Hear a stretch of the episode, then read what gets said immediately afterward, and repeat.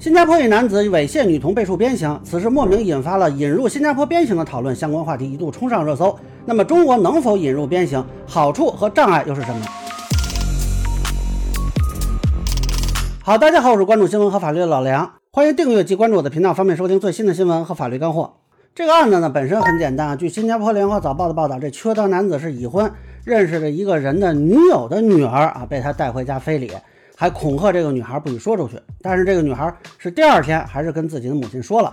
那么现场呢是留有这个男子的体液，因此被控三项非礼指控，判刑四十二个月和九下鞭刑。那这个新加坡的法律属于英美法系啊，也就是说是判例制的，具体怎么规定我其实不太了解啊。但这个情况呢，在我国一般来是定为猥亵儿童罪或者强奸啊，这个要看证据情况。那么此前上海有一起王振华猥亵儿童案。被告人是获刑五年，那实际上我国规定的猥亵儿童罪最高应该是可以判到十五年的。那么这个事儿啊，不知道为什么突然就把新加坡鞭刑推上了热搜啊，很多人都说应该引入新加坡的鞭刑，那还有人质疑法律界的人为什么老是反对呢？哎，学法律的都没有良知呗。那感觉很多人呢对这个制度其实是缺乏了解的。那我说一些信息和观点供大家参考。首先啊，新加坡的鞭刑呢是有其社会文化背景的。那很多人都以为新加坡也是华人社会，跟我们一样。但其实单就鞭打这个手段来说，就差异很大。除了司法系统可以使用，这个监狱和感化院也可以使用，甚至新加坡的学校也是有权鞭打学生的。根据新加坡教育学校条例第八十八项，是要用细的藤条来打啊。但是具体多细也没说啊。有资料说呢，除了校长有权利去鞭打学生，有大一点的学校啊，这里的老师也可以打。呃，但是呢，不能打女生，只能打男生啊。有的学校呢，曾经把这个学生呢拉到了礼堂的台上或者操场上，就打给全校师生看，说是杀一儆百嘛。那实际上呢，新加坡国父李光耀自己年轻的时候，哎，就被实施过这个鞭打啊，是因为迟到了三次。但是李光耀本人对这个鞭打没什么意见，他觉得这挺好的啊。那么二零一九年呢，还有一个报道说，新加坡一个学生的家长看见自己家孩子身上有伤痕。知道是老师打的，就报警了。警察去人家学校，学校主张啊，我们是正常鞭打呀。那这个事儿后来好像是投诉到了新加坡的教育部啊，因为家长觉得这个程序是有问题的。那这个事儿啊，我们也查到后来是怎么处理的。反正放在我们这儿，早就把学校给掀了。另外呢，新加坡的军队啊也可以实施鞭打，甚至我看到的资料说呢，家庭教育啊也可以在一定范围内使用鞭打手段啊。这个在我们这里肯定是不能允许的。所以呢。它这个社会的设定啊，就是鞭打是可以在很多领域实施的，那么能入刑，哎也不奇怪。那我们这边呢，如果说啊全套照搬啊，我估计不太可能。那么就具体说这个刑事手段啊，虽然新加坡鞭打的使用情况不少，但是具体到这个鞭刑的它的来源其实是来自英国。啊，主要是它的法治源头就是英国。那实际上，英国法律本来是允许鞭刑的，这就导致很多曾经被英国殖民统治过的地方都保留有鞭刑。你比如说马来西亚，那么香港呢，在一九九零年之前是也有的。后来我看前几年有个议员讨论说，哎，要不要恢复啊？目前还没听说落实。那么到一九四八年的时候，英国就正式废除鞭刑了。目前世界各主要国家都是废除鞭刑的。那具体到新加坡呢？是在一八二六年，这个英国授权东印度公司在新建法院之后啊，当时就主要是用来说惩罚这个抢劫呀、强奸呀、海盗等暴力犯罪，那么就规定了鞭刑，使用的当时是皮鞭。那到一九六五年新加坡独立以后啊，这个就发生了一个重大的变化，就是把鞭刑从原来的针对暴力犯罪扩大到了非暴力犯罪。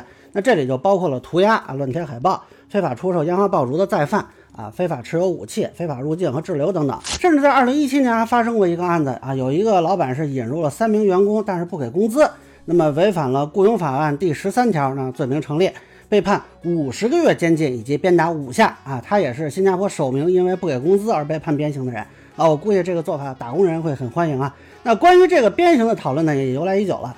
国际上呢，一直有一种观点认为这是酷刑嘛，侵犯人权等等啊。法学界的讨论主要集中在是否罪行相适应啊，以及是否应该使用肉刑的问题上。但是新加坡呢，一直态度都比较强硬。一九九四年，有一个美国人在新加坡涂鸦，结果被实施了鞭刑啊，当时是引发了轩然大波啊。那么一般认为呢，新加坡的这个强硬态度主要跟新加坡的社会理念有关。新加坡从一开始建国呢，由于它内外部的生存条件都比较恶劣。所以就一直主张是叫共同价值理念，即国家至上，社会优先，社会价值是优先于个人自由的。所以整体上啊，新加坡的社会管理手段都比较严格，可以说是严刑峻法。那么我国能不能有鞭刑呢？啊，这里就需要先厘清一个概念，就说在我国刑法中设立鞭刑作为刑法手段是一回事，说引进新加坡的刑罚制度啊，这个就是另一回事了。尤其是今天我看到有些女权人士说要求引进，我觉得非常滑稽。因为大家要弄清了一件事儿，新加坡鞭刑它不打女人，因为新加坡法律认为女性身体接不住，所以只有男人会被实施鞭刑。所以我就很好奇，这些女权人士是打算引入一个肯定不会打自己的肉刑吗？啊，那您也太好意思了。恕我直言，如果一个女权人士主张引入新加坡鞭刑制度，那无知和无耻至少占一样。啊，实际上中国内地主张恢复鞭刑也不是现在才有。二零一三年就曾经有一个人大代表就提出过类似的建议，但是据说当时现场一片哄笑啊，都觉得过于荒唐。那么当时主要媒体也都是基于嘲讽批驳的态度啊，觉得过于离谱啊，认为是历史的倒退什么的，跟现在微博上有很多人支持恢复的态度是不太一样的。那我以前观察到的啊，支持恢复的主要是实务界，比如说前面提到的这个人大代表就是来自公安系统的陈伟才先生啊，不过他后来跳槽去格力当高管了。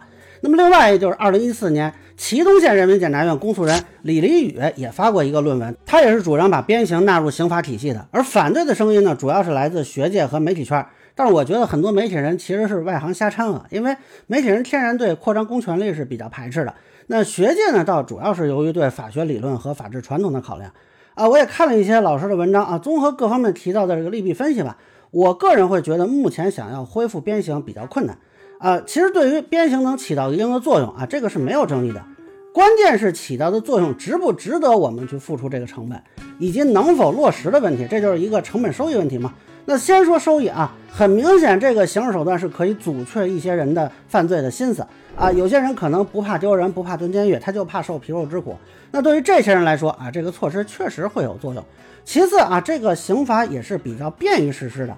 比起其他的什么控制人身自由啊、实施劳动改造啊、什么执行死刑等等，属于这个小快灵的刑罚啊，咱们辛苦辛苦一天能执行好几波啊。第三呢，可以激发这个犯罪人的这种羞耻心，那有一些人呢可能会留下疤痕啊什么的，让他终身难忘。那这个目前来说呢，这么便捷高效的手段确实很有吸引力。但是我们需要说明一下，就这种收益啊，它是有限度的，而且不可能是单独发挥作用的，一定是跟一定的社会经济发展条件相配合的。并不是说刑罚越多越重，这社会治安就越好。比如说，如果一律规定死刑，那犯罪分子就会拼命顽抗，因为里外都是一死嘛。你看毒贩子就是典型的这种情况。那如果逮住一下，什么事儿都是鞭刑啊，这个人就会因为惧怕皮肉之痛，有可能在作案时采用比较凶残的手段来逃避司法机关的追查。那我看今天有一个网友非常不屑地说：“哎，就不能不犯罪吗？”那这个恕我直言，全世界都没有找到办法。你看新加坡为什么一直在坚持实施鞭刑呢？那不就是没有彻底消灭犯罪吗？恕我直言啊，有些人看到实施鞭刑的时候，这犯罪分子哭爹喊娘，就说再也不犯了啊，以为这个效果就很好。这话你也信，就挺逗的。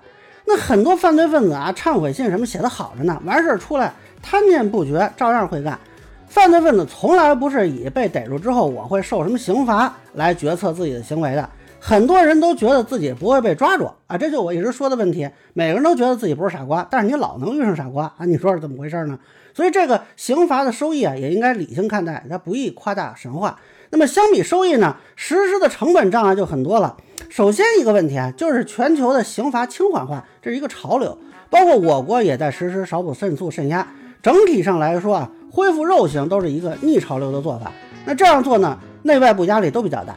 从内部压力来说，恢复一种肉刑等于说开了一个口子啊。如果说边形这个肉刑可以恢复，那么经刑可不可以恢复？就是往脸上刻字。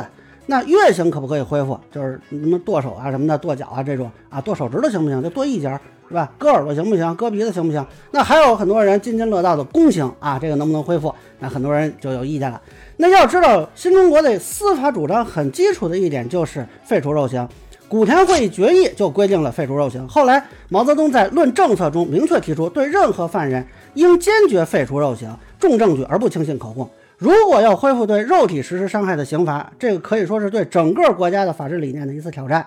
那从外部压力来说呢？新加坡没有签联合国禁止酷刑公约，中华人民共和国可签了。一九八八年九月一日，《人民日报》第四版去看看，我国反对酷刑肉刑啊，鞭刑要想纳入刑法，要不咱们就退出这公约。要不咱们就说服世界其他一百四十多个国家，哎，都相信鞭刑不是酷刑。当然了，如果说咱们就扛住压力啊，什么司法理念、什么国际公约全都不考虑，我也不跟大家说什么学理上的什么人道主义啊、什么刑罚的目的啊什么的，就说一点，这个事儿落实的时候能不能保证不走样？刚才说了，这个处罚措施它很轻便，容易实施，但是也容易滥用，也容易做手脚，甚至容易滋生司法腐败。因为鞭打这个事儿啊，你可以规定工具，你可以规定打的区域，但是你能规定打的力度吗？你就看现在枪支认定那标准啊，那有多少争议就知道了。而且中国跟新加坡不一样的地方在于，它是一个很小的区域，而我国是一个幅员辽阔的大国。各地的司法水平其实是并不统一的。我就问大家一个最基础的问题：是北京的看守所和云南的看守所和甘肃的看守所，大家觉得水平是完全一样的吗？这中间如果出现执行不规范的情况，或者客观条件没有达到的情况啊，甚至出现说打金钱鞭、人情鞭的情况，那怎么处理？万一搞得不好，打死几个、打残几个，你怎么处理？另外，新加坡不打女人，咱们这边要实施不可能吧？公民在法律面前一律平等，凭什么女性就可以逃避这个刑罚呢？那法律不能说女性都不判吧？那这个时候司法就是不公了。那如果要都判呢？哎，像蹲监狱啊什么的这种刑罚，女性男性蹲一天那是一样的。如果挨鞭子呢？大家确定这女性能接得住吗？有些女性说，哎，我晕片子，到时候女权人士又该说，哎，中国法律对女性不友好之类的。总之呢，我个人认为，不论是从法治文明的发展，还是中国现实的法律环境以及落实这个措施的难度的考虑，恢复在刑法中使用鞭刑的可能性都不大。那以上就是我对鞭刑问题的一个分享，个人浅见难免说了，欢迎不同意见小伙伴在评论区、弹幕里给我留言。如果你觉得说的还有点意思，您可以收藏播客老梁不郁闷方便收听最新的节目。谢谢大家。